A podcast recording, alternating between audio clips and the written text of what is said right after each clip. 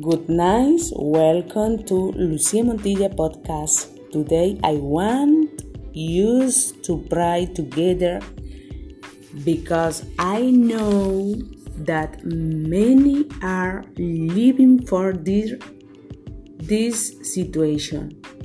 But I know that Jesus can help you.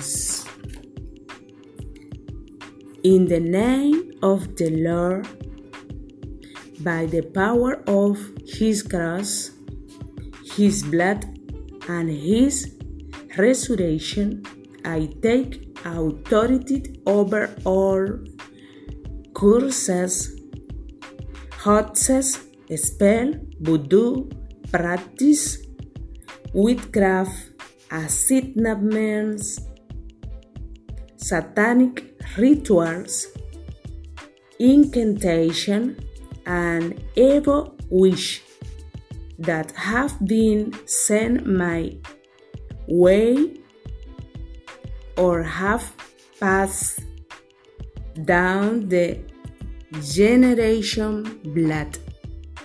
I break their influences over my life by the power of the risen Lord Jesus Christ, and I command and their courses to go back to where they came from and be replaced with a blessing.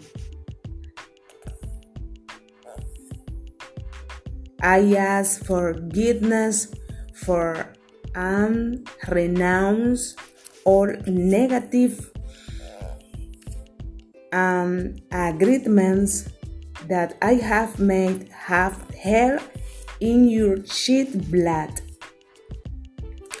Over all aspects of my life, relationship, ministry, and finance I thank you for your love, your angelic protection, and for the fullness of your abundant blessing.